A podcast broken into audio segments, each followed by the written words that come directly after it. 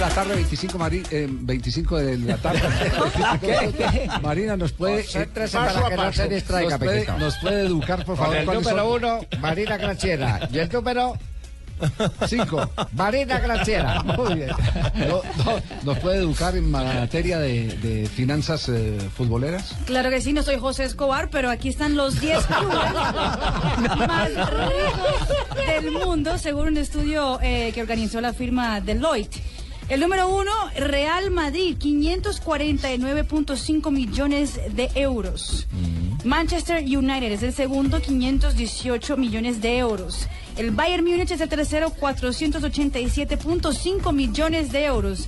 El Barcelona es el cuarto, 484.6 millones de euros y el PSG 474.2 millones de euros.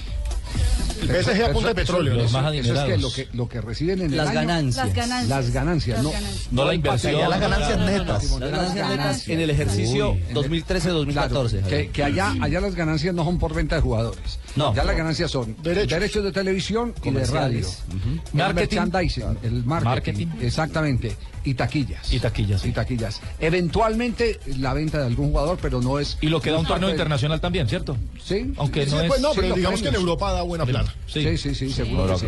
Se puede meter ahí en esa misma bolsa. Sí. Como Eh, como eh, vas